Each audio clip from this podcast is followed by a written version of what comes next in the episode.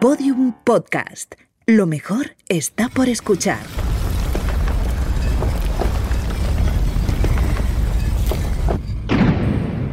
Dentro de la pirámide. Con Nacho Ares. Podium Podcast.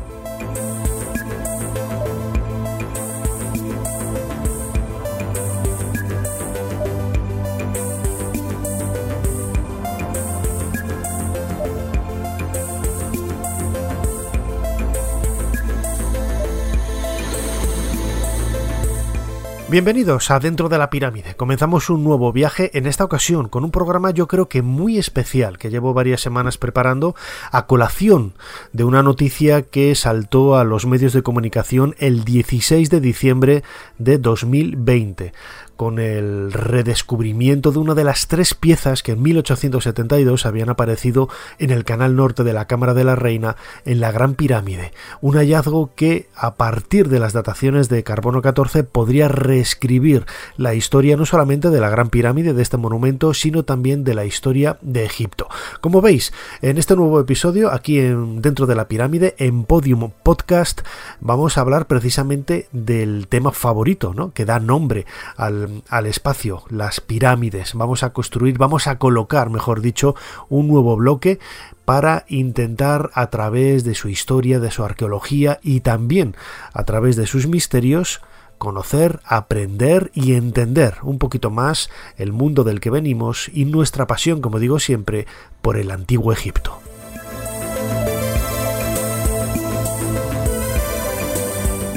Ya sabéis que todos los episodios de Dentro de la Pirámide los podéis escuchar a través de la aplicación de Podium Podcast y también a través de otros agregadores de audio.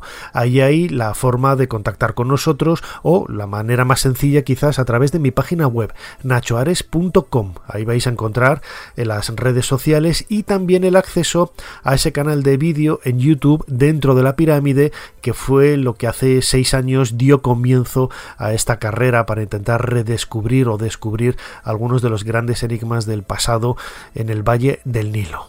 Pero sin más dilación, nos espera una historia increíble. Vamos a viajar hasta la meseta de Giza, al oeste de la ciudad del Cairo, en donde se levantan las tres grandes pirámides de Memphis, las de Keops, Kefren y Micerinos.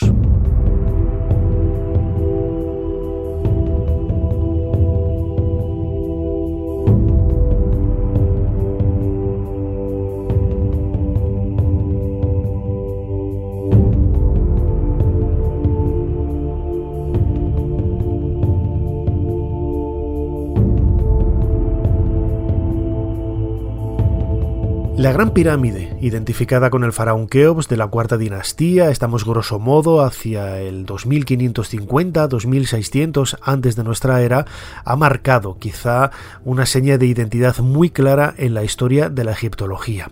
Y uno de sus mayores problemas es precisamente la datación, la cronología, las fechas, porque en esta época de la historia de Egipto, hace más de 4500 años, pues tenemos muchos problemas ¿no? a la hora de, realizar esas dataciones a finales del siglo XIX, eh, Flinders Petrie, el padre de la arqueología convencional eh, y uno de los mejores egiptólogos que ha habido a lo largo de, de la historia, él creó la llamada sequence dating. Es una datación por medio de secuencias que a partir de la cerámica te permite bueno, pues eh, colocar por lo menos más que de una forma muy exacta, muy precisa, con un año, con un número determinado, unas fechas anteriores y posteriores a un momento determinado, ¿no? Y a partir de ahí tú puedes generar, bueno, pues esas horquillas más o menos amplias de, de años en los que colocar los objetos que aparecen en el mismo contexto arqueológico de la cerámica. Si sabes cuando se hizo una cerámica determinada, el objeto que hay al lado, lógicamente, tiene que estar eh, datado en la misma fecha. Pero esto que en un principio podría ser algo muy sencillo, algo muy cotidiano, algo casi rutinario, realmente tiene infinidad de excepciones, no una ni dos, sino infinidad de excepciones. Realmente el nombre de Keops está identificado con la Gran Pirámide gracias a eh, innumerables evidencias indirectas. Eh, no solamente contamos con los nombres de, los funcionarios que trabajaron para él, que mencionan en sus tumbas que hay alrededor de la Gran Pirámide en la meseta de Giza, tanto en la zona oriental, en la zona este que pertenece a los familiares, como en la occidental, en la oeste que pertenece a esos altos funcionarios que trabajaron para él, todos hablan de ese horizonte de Keops refiriéndose a la pirámide, al nombre que tenía la pirámide y precisamente eh, mencionan el nombre de este faraón que fue el segundo de la cuarta dinastía. Sin embargo, antes de estas referencias y antes de que a partir del siglo XIX la arqueología explorara eh, esta meseta de Giza a través de los textos de, sus tumbas, especialmente a partir de 1822, cuando Champollion consiguió descifrar la escritura jeroglífica, sabíamos que la Gran Pirámide estaba eh, vinculada al nombre de Keops gracias a un texto de Heródoto que en el siglo V antes de nuestra era, cuando él visitó Egipto, los sacerdotes que le sirvieron de guía en la meseta de Giza le dijeron precisamente que esa pirámide, esa gran pirámide, estaba vinculada al faraón Keops. Y él nos lo cuenta así. Pues bien, hasta el reinado de Ramsinito hubo en Egipto, al decir de los sacerdotes, una estricta legalidad y el país gozó de gran prosperidad. Pero Keops, que reinó tras él, sumió a sus habitantes en una completa miseria. Primeramente cerró todos los santuarios, impidiéndoles ofrecer sacrificios y luego ordenó a todos los egipcios que trabajasen para él. En este sentido, a unos se les encomendó la tarea de arrastrar bloques de piedra desde las canteras existentes en la cordillera arábiga hasta el Nilo, y a otros les ordenó hacerse cargo de los bloques una vez transportados en embarcaciones a la otra orilla del río y arrastrarlos hasta la cordillera llamada Líbica. Trabajaban permanentemente en turnos de 100.000 hombres, a razón de tres meses cada turno.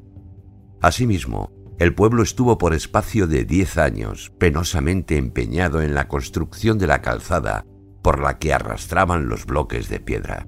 Se trata de una obra que, en mi opinión, no es muy inferior a la pirámide.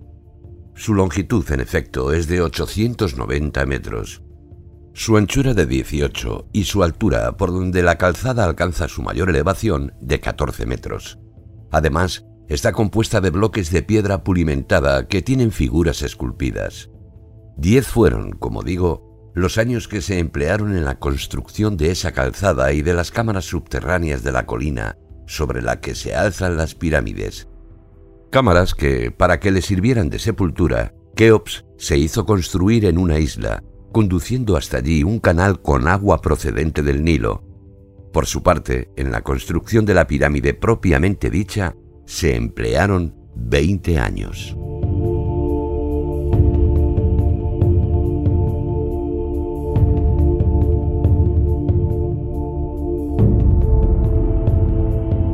Después de 1822, con el desciframiento de la escritura jeroglífica, pudieron leerse muchos de los textos que, como decía antes, acompañan a las tumbas de los funcionarios o familiares que trabajaron durante el reinado de Keops, hablando de que esa pirámide en concreto está vinculada a él. Es cierto que eh, la Gran Pirámide como tal no tiene textos en su interior, solamente hay marcas de cantero, pero no tendría que sorprendernos, lo hemos comentado en alguna ocasión, las cámaras funerarias de este periodo no tienen textos. Si entendemos la Gran Pirámide como una gigantesca cámara funeraria en la que se depositaron los restos de este faraón, es lógico que no haya nada escrito sobre las paredes. ¿no? También es cierto que eh, levantó mucha polémica el descubrimiento que en 1837 realizó Howard Weiss. Howard Weiss fue el que llevó a cabo, por así decirlo, la primera investigación científica, entre comillas. Estamos eh, en el año 1837 y bueno, pues los medios que había en la época pues no eran los medios modernos, ¿no? y bueno, pues hay que verlo un poco con el paso del tiempo.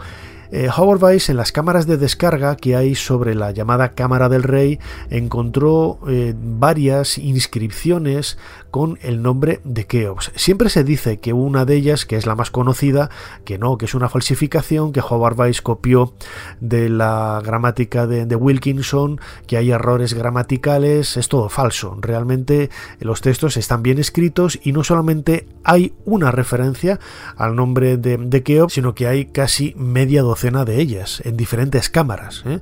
Por eso digo que es muy atrevido decir que Howard Weiss falsificó, no sabemos ni por qué ni nada el, hecho de colocar estas eh, marcas de, cantero con el nombre de Keops y los grupos que trabajaron de obreros para él durante la construcción en estos espacios. Howard Weiss, a través de su libro, eh, publicado poco después, en la década de 1840, nos cuenta así el significado y la investigación que hicieron algunos expertos del Museo Británico sobre esos grafitos hallados en las cámaras de descarga. Las siguientes observaciones del señor Samuel Birch del Museo Británico se refieren generalmente a las marcas de cantera halladas en todas las cámaras de descarga que han sido despejadas en la Gran Pirámide, dándose muestras de ellas en las láminas adjuntas. Los símbolos o jeroglíficos trazados en rojo por el escultor o albañil sobre las piedras en las cámaras de la Gran Pirámide aparentemente son marcas de cantera. Esta suposición está basada en que aparecen solo sobre los bloques que han sido transportados desde la cantera de Mokatam y no las vemos en las piedras extraídas de Gizeh.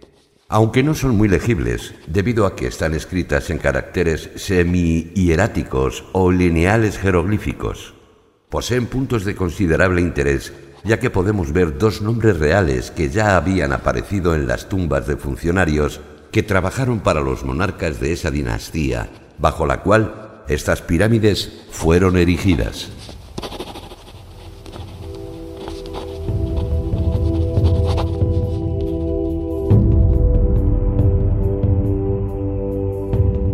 El problema con que cuentan los investigadores es poder ubicar en un lugar del tiempo, en un lugar más o menos exacto, el reinado del faraón Keops, que como decía al principio es muy difícil, porque solamente hay evidencias indirectas que lo ubican más o menos pues en la primera mitad del tercer milenio antes de nuestra era, pues en algún momento entre el 2500 y el 2600 antes de, de Cristo.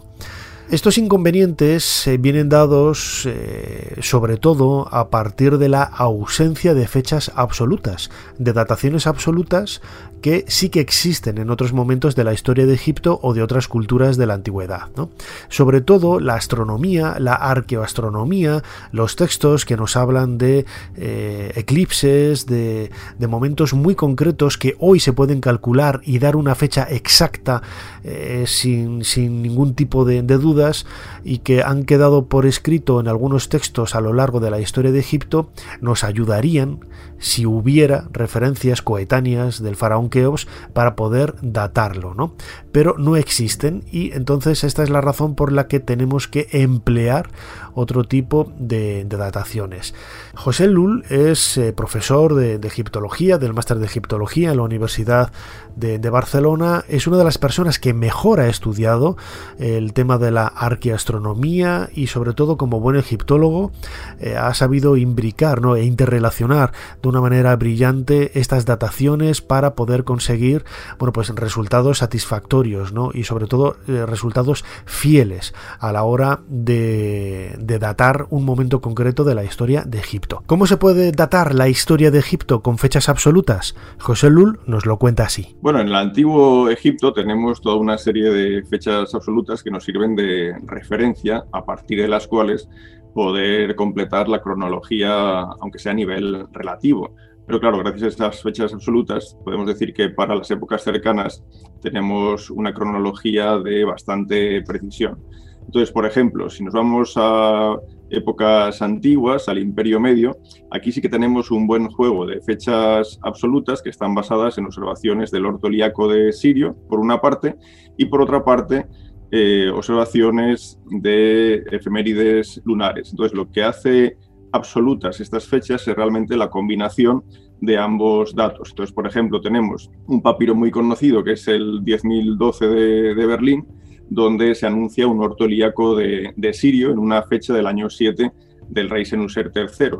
Ese dato que podemos eh, calcular para eh, traspasarlo al, calendario, nuestro calendario, eh, lo podemos compaginar, por ejemplo, con las 21 fechas lunares que tenemos precisamente para los reinados de Senuser III a Menenja III. Entonces, la combinación de todos estos datos es lo que nos permite concluir, por ejemplo, que ese séptimo año de reinado de Senuser III debe equivaler en fechas absolutas al año 1830 antes de Cristo. Entonces, por ejemplo, aquí tenemos una buena referencia, o lo que llamamos nosotros una baliza cronológica, a partir de la cual hacia atrás y hacia, y hacia adelante poder montar eh, el resto de la cronología. Claro, obviamente, cuanto más nos alejemos de esa fecha, por nuestro desconocimiento sobre los años de gobierno totales de los faraones, etcétera, etcétera, pues vamos a tener lagunas. Entonces, la precisión se va a ir diluyendo poco a poco.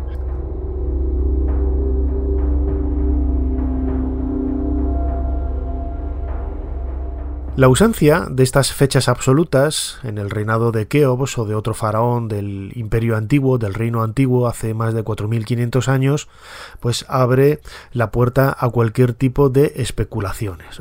A lo largo del siglo XX, la proliferación de teorías, eh, muchas de ellas grotescas, rocambolescas, donde se ha relacionado el origen de la civilización egipcia con la Atlántida, la existencia de una cultura eh, prefaraónica miles de años eh, más antigua, de la que no hay vestigios, de la que no hay absolutamente nada, y que solamente los que argumentan esa posibilidad, bueno, pues esgrimen que los monumentos del imperio antiguo están mal datados y que habría que retrasar su cronología aunque luego no nos dicen con qué rellenar todos esos eh, 6.000, 7.000, 8.000 años que, quedan vacíos en el, en el medio, bueno, pues como digo, ha permitido que eh, la proliferación de teorías eh, sugerentes y que muchas de ellas han calado en una parte del gran público, bueno, pues hayan crecido como la espuma en los últimos años, ¿no?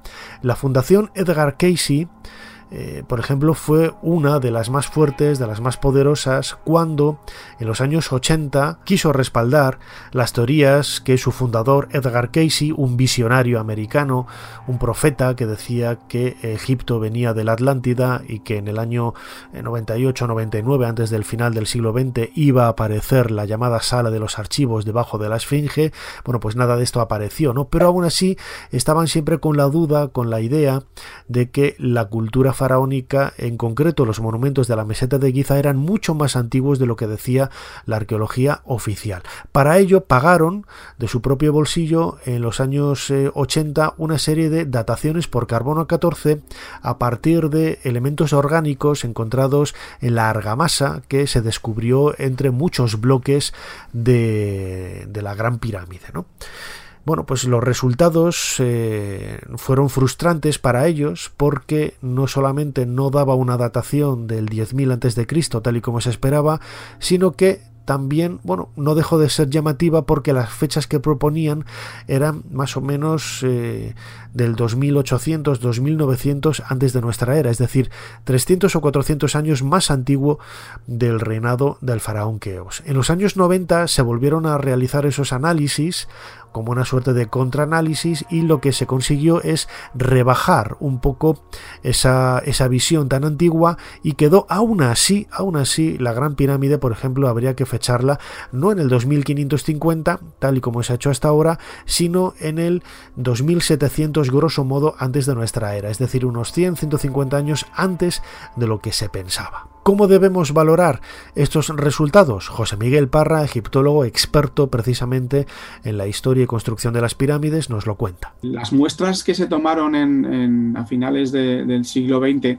pues eh, siendo la Gran Pirámide un monumento de piedra, no se puede realizar carbono 14 con él, evidentemente. Entonces lo que se fueron eh, encontrando fueron pedacitos de, hierbas o trocitos de madera y demás eh, que aparecían en larga masa que, muchas veces aparece entre las, entre las piedras.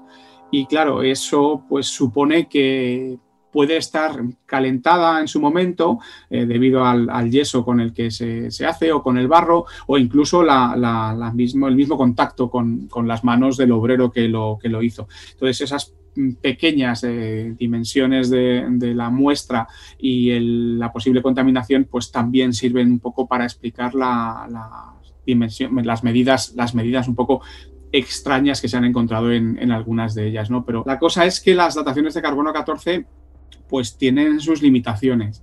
Y lo mismo que aparece en dataciones más antiguas en estos pedacitos de madera, aparecieron en, los años 80-90 cuando se hicieron otras mediciones de carbono 14. Hay que tener en cuenta además que la cronología egipcia es tan particular que como nunca sabemos cuántos años hay en un, reinado de un faraón, pues siempre nos faltan y nos sobran casi centenares de años que pueden eh, acabar acoplándose a esas, a esas variaciones.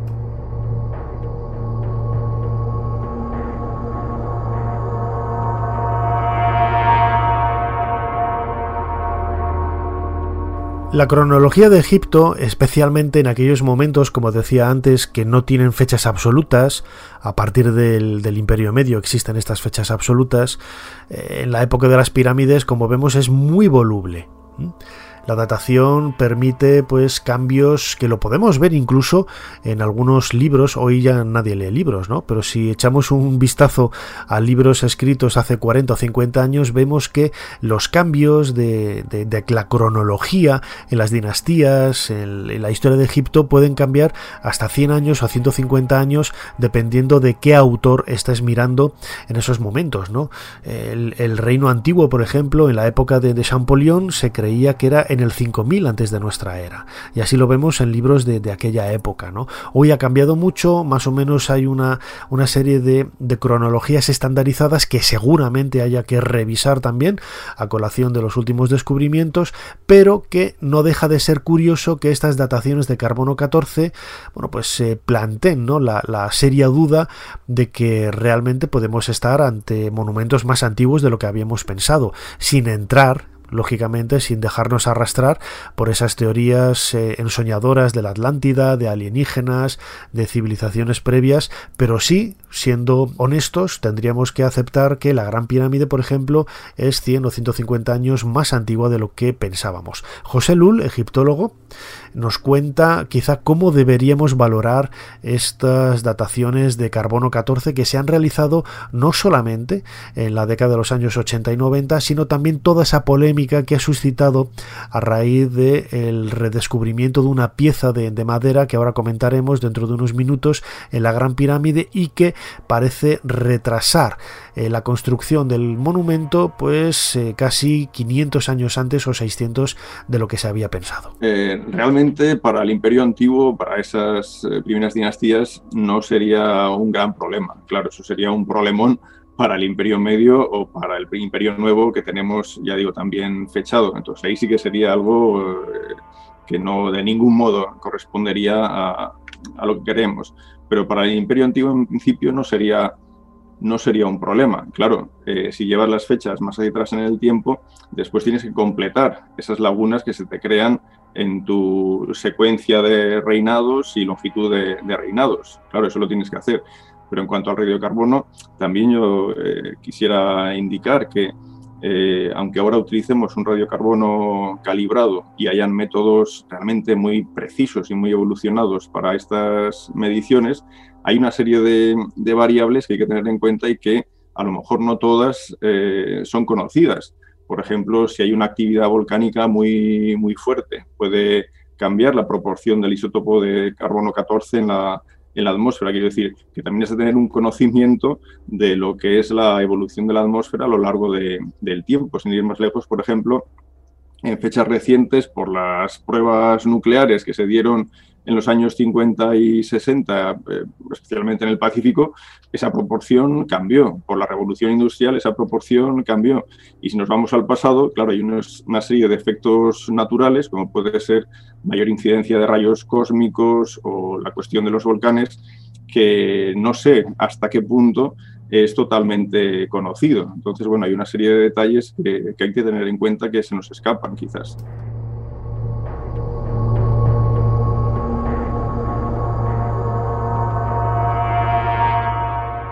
Y todo, todo ha cambiado, como decía antes de escuchar a José Lul, a raíz del redescubrimiento de una pieza en el Museo de la Universidad de Aberdeen en Escocia. Para conocer la historia eh, habría que retomar quizás un relato muy desconocido para el gran público de la investigación que se llevó a cabo en la década de 1870 en la Gran Pirámide.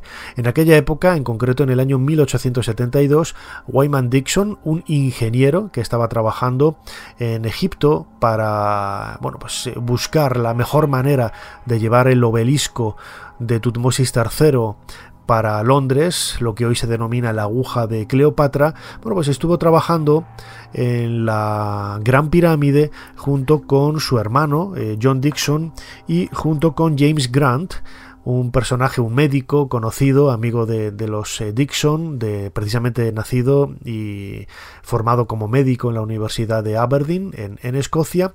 Bueno, pues eh, todos ellos estuvieron explorando el interior de la Cámara de la Reina, el interior de la, de la propia pirámide, y en el canal norte de esta habitación lo que descubrieron fue tres objetos.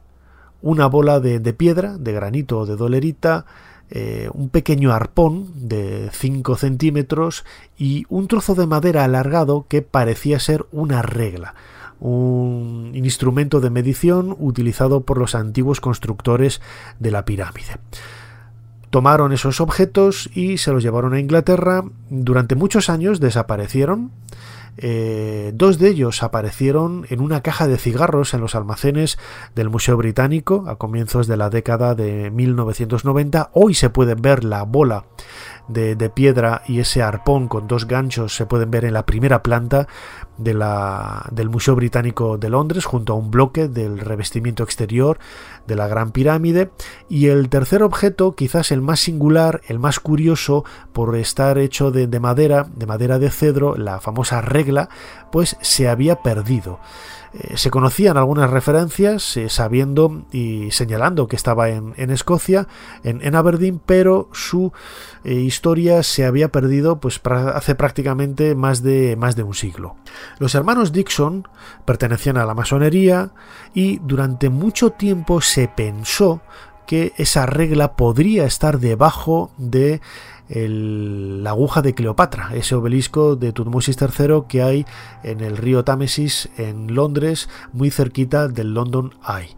Pues bien, Javier Sierra, escritor, buen amigo, eh, conocedor, perfecto conocedor de la historia de Egipto y de muchos de sus misterios, nos cuenta cuál era eh, quizás el, interés que tenían los hermanos Dixon junto con James Grant en traerse a Europa estos objetos que desde luego tenían un marcado carácter mágico. Cuando en septiembre de 1872 los hermanos Dixon, que eran masones, ingenieros, encuentran en la Cámara de la Reina de la Gran Pirámide las reliquias que los convertirán en famosos, aquella bola de dolerita, aquel gancho metálico y aquellas piezas de madera, inmediatamente pensaron en su maestro y mentor Piazzi Smith, que creía que la pirámide en realidad era el contenedor para sabidurías olvidadas de una civilización casi ignota que habían encriptado aquel conocimiento dentro del monumento más grande del mundo antiguo.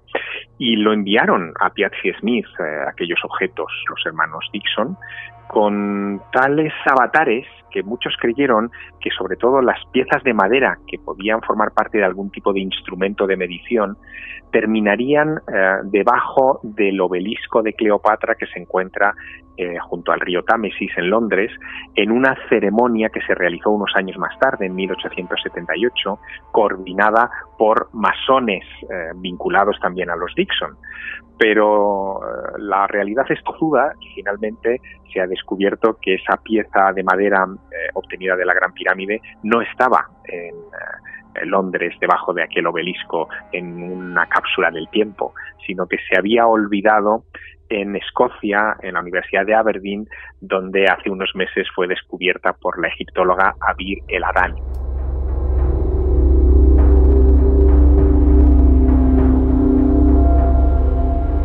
Es difícil y complicado. La bola de diorita mm, o de dolerita, bueno, pues eh, podemos pensar que es un, que es un martillo que se dejaron allí. esa especie de ¿cómo lo llaman? De, arpón. Por, pues sí, en realidad si te fijas es como, es un bichero, ¿no? Eh, creo que se llama así esa, esa, esa, herramienta que utilizan los, los marineros para coger cosas del agua, ¿no? Tiene esa, esa misma forma. Entonces, eh, bueno, pues la verdad es que no se sabe muy bien qué, sentido puede tener. Lo mismo tiene algún sentido religioso, que es eh, la excusa que utilizamos los arqueólogos o que utilizan los arqueólogos cuando se encuentran con algo que no sabe exactamente qué, función tiene. objeto ritual, suele ser la descripción. Lo mismo simplemente que a un obrero eh, le resultó pesado llevárselos de vuelta cuando estaba terminando de trabajar en la gran galería o donde fuera y los dejó allí sin ningún otro interés, pero para nosotros son desde luego pues eh, hallazgos interesantes porque aparecen dentro de la, de la gran pirámide, que es eso, una de las últimas maravillas del mundo que se puede ver en pie, cuando no la última.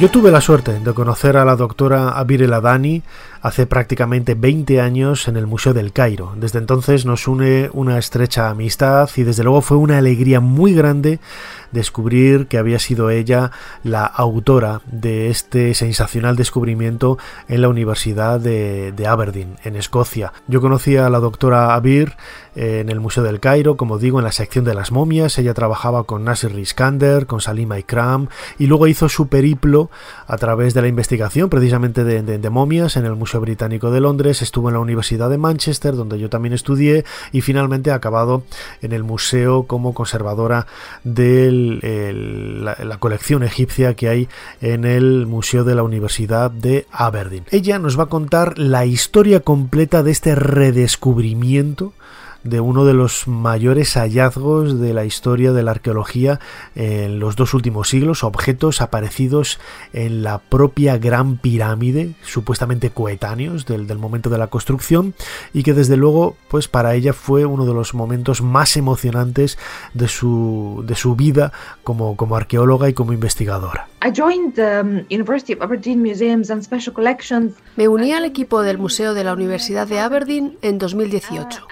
En aquel momento nacía un proyecto para revisar la colección egipcia, que es enorme. Comenzamos a estudiar todos y cada uno de los objetos, abriendo todas las cajas que había. Fue entonces cuando me topé con esta cajita, con un número sobre la tapa que pertenecía a un tipo de registro muy antiguo. No es extraño que los números de referencia en los museos cambien.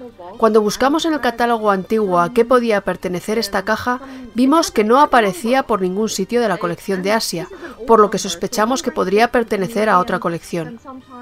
Como no es extraño encontrar objetos que tienen una numeración muy antigua que luego descubres que no aparece en ningún registro, me acerqué a ver con detalle la caja. Observé que había una media luna y una estrella, que eran los símbolos de la bandera antigua de Egipto. Volvimos a mirar en el registro de piezas egipcias y vi que el número se correspondía con una entrada. Antigua regla de constructor. Solo entonces me di cuenta de que era una pieza que llevaba perdida desde hacía mucho tiempo.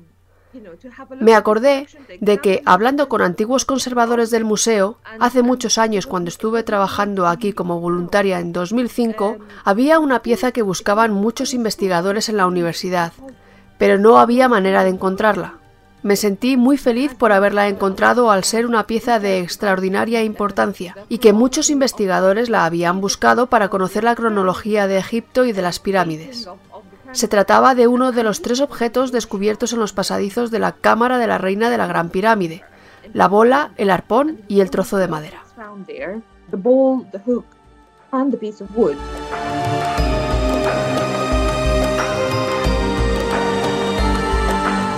Quizás nadie sospechaba las sorpresas que iban a surgir a partir de esta pequeña cajita de cigarros con una referencia muy extraña en comparación con otros registros del propio museo y con el número 1637-4 Bueno, pues en su interior, como decía ahora Abir, aparecieron eh, muchos fragmentitos de, la antigua regla de constructor, eh, que por lo menos así lo interpretó Wyman Dixon, ¿no? Cuando lo descubrió. Es cierto que al poco tiempo, al, por el contacto con el aire, la, madera se deterioró eh, de forma extraordinaria, bueno, pues eh, perdiéndose su forma original en poco tiempo, ¿no? Lo que hoy vemos no son más que un montón de, de astillas, pero que, bueno, han permitido la datación por carbono 14. Y lo importante y lo sorprendente de todo es el resultado que ha salido de esa datación, porque la fecha no es una fecha baladí. Da 3341 a.C. y 3094, es decir, una horquilla de casi tres siglos. En cualquier caso, la fecha más reciente de esta horquilla es eh, casi 500 años más antigua de la datación convencional del reinado de Keops, lo que confirmaría una vez más que Keops reinó tiempo antes de lo que se había pensado. Ahora bien, la existencia de, esta regla no significa que sea coetánea de la construcción de la pirámide. Es decir, sí que son coetáneos los elementos orgánicos, las maderas, las hierbecitas que aparecieron en la argamasa. Esto sí que parece coetáneo por lo menos, ¿no? Por lo menos eh, en esas dataciones que se realizaron en los años 80 o 90. Esta madera eh, se ha intentado explicar una antigüedad tan, tan, tan temprana bueno, pues con todo tipo de, justificaciones, ¿no? Que puede estar tomada del corazón del, cedro, lo que ya nos estaría hablando de, una pieza pues mucho más antigua de lo que realmente eh, es desde el punto de vista del material y sobre todo lo más importante y yo creo que es la razón que justifica un poco esa antigüedad es que podría ser un sistema de medición, un objeto casi ritual como, como decía antes José Miguel Parra en relación a estos tres objetos descubiertos por Dixon y que se depositaron en la Gran Pirámide pues de, de forma eh, pía, podríamos decir, como una especie de homenaje a esos constructores me lo estoy inventando todo, pero podría ser una justificación, como digo, de esos antiguos constructores que habían estado trabajando en la Gran Pirámide durante años, ¿no? Y que en definitiva, bueno, pues eh, quizá esta regla pasó de generación en generación durante varias eh, familias de, constructores, podría ser Gemi I, el jefe de las obras del faraón Keops, que está enterrado en el lado occidental, o podría ser cualquier otro jefe de constructores que trabajó para el soberano. No lo sabemos en realidad, ¿no? Pero lo que sí que es cierto es que retrasa la construcción de la, de la pirámide o por lo menos el reinado de Keops, que es algo que tampoco nos tiene que llamar la atención tal y como nos lo cuenta José Lul. Hay mil maneras de poder entender esta, esta datación y sobre todo que las fechas que propone la egiptología cuando se habla del imperio antiguo no son fechas absolutas, no son fechas que nadie pueda mover ni para adelante ni para detrás es eh, la cronología más voluble de la historia del mundo, como eh, antes calificaba yo, porque todavía, todavía tenemos muchos problemas y muchas fichas que colocar en este puzzle. Por ejemplo, siempre se había pensado que Keops había reinado 23 años por las dataciones de los objetos aparecidos de su reinado. Sin embargo, en 2013, en los papiros aparecidos en Wadi el Harf, en el Mar Rojo, descubrimos que al menos reinó 26 años, lo que ya nos está dilatando tres eh, tres años más de la datación convencional aceptada por todos en los libros de, historia. No son dataciones fijas y como dice José Lull podemos estar abiertos a infinidad de posibilidades. Realmente en las dataciones de radiocarbono del Imperio Antiguo eh, sí que es cierto que observamos una tendencia a datos que ofrecen mayor antigüedad ¿no? de los monumentos donde las muestras para esas dataciones han sido extraídas. Esa antigüedad puede ser eh, muy grande o, menos eh, distante a lo que eh, sería la cronología, digamos, histórica, lo que consideramos cronología histórica del momento. Entonces, claro, esto aparentemente es un, problema, pero realmente yo no lo veo tal, porque hay que tener en cuenta que tenemos toda una serie de, defectos de forma en la datación de radiocarbono y uno de ellos, que está demostrado, eh, desempeña un papel importante en estas fechas más altas, es que los egipcios no están utilizando necesariamente maderas eh, de árboles talados en el mismo momento en que se construye, por ejemplo, la pirámide de, de Keops, sino que pueden ser eh, maderas de árboles talados hacía decenios. Por otra parte, también hay que tener en cuenta otra cuestión. Imaginémonos esa famosa madera de cedro que llegaba a Egipto.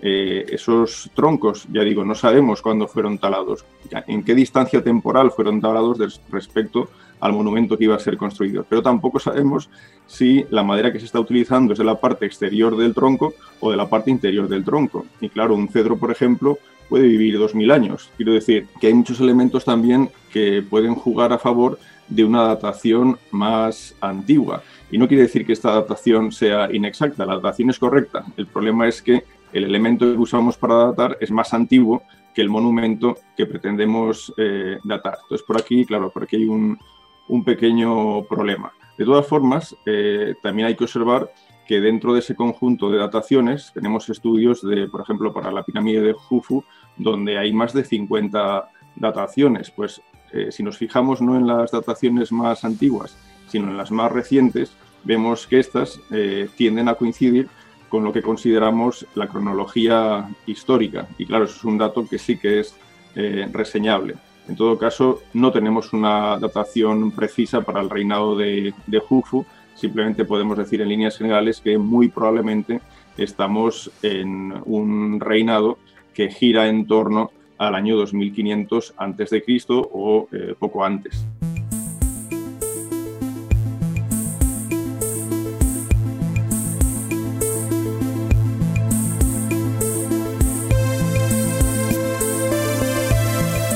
Lo que sí que sería sorprendente, como hablaba con José Lul el otro día en, en privado, es que la datación que hubiera dado el carbono 14 fuera más cercana a nosotros, es decir, que la pirámide o la regla, en cualquier caso, fuera más joven de lo que todos esperábamos. Eso sí que sería lo extraño, pero que sea más antiguo no entra dentro de esas rarezas que podemos encontrar en el resultado de muchos análisis por radiocarbono que se han realizado en las últimas décadas, sobre todo a partir de las justificaciones o de las eh, premisas que explicaba ahora el doctor José Lul egiptólogo de la Universidad eh, de Barcelona a la espera de la publicación científica del resultado de, esta datación por radiocarbono a partir de la famosa regla descubierta por Wyman Dixon en el canal norte de ventilación de la llamada Cámara de la Reina de la Gran Pirámide, bueno, pues quizá nos quedan más eh, preguntas que respuestas ¿no?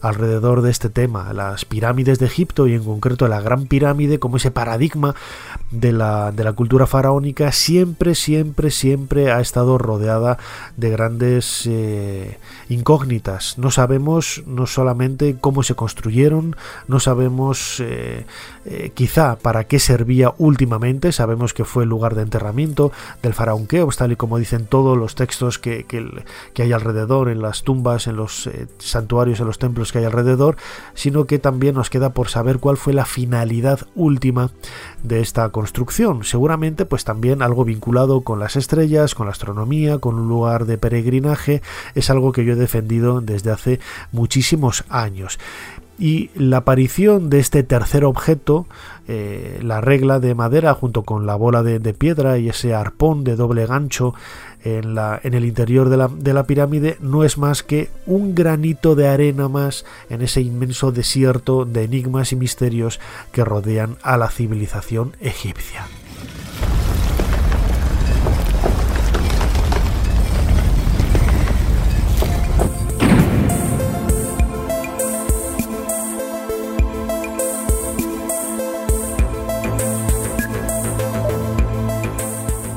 Hemos colocado un nuevo bloque en la construcción de esta pirámide imaginaria aquí en el podcast dentro de la pirámide en Podium Podcast, una pirámide como digo siempre de preguntas, de enigmas, de, magia, de misterios y sobre todo de historia y arqueología que no es un libro cerrado en el sentido de que está todo dicho ya, sino que como hemos visto en los últimos minutos está plagado de preguntas, muchas de ellas sin responder y es quizá lo que le da la magia, lo que le da ese aspecto más eh, atractivo a la investigación científica cuando vemos que quedan cosas por, por encontrar, quedan, eh, quedan cosas por resolver. Si lo supiéramos todo, pues sería realmente muy aburrido. Por eso yo lucho muchas veces cuando hay algunos egiptólogos que me dicen que, que no, que no hay que hablar de misterios cuando se habla de la historia de Egipto. Y digo, bueno, entonces tú a qué te dedicas, qué es lo que haces. Digo, bueno, pues estoy intentando saber qué es lo que hace este faraón, este soberano, este personaje en esta tumba. Digo, bueno, pues me estás entonces reconociendo que hay misterios porque no lo sabes, porque si lo supieras no, no entiendo qué hay ahí de, de bueno en tu trabajo. Sonríen, me dan la razón y realmente, claro, en definitiva, todos, todos somos conscientes de que hay misterios en la historia de Egipto. Como digo, hasta aquí este episodio de Dentro de la Pirámide dedicado a eh, el redescubrimiento de esa regla extraordinaria descubierta por Wyman Dixon en la Cámara de la Reina en 1872 y que nos acerca a uno de los aspectos menos conocidos de la divulgación histórica del antiguo Egipto, de la época de las pirámides, del reinado de Keops, también conocido como Hufu.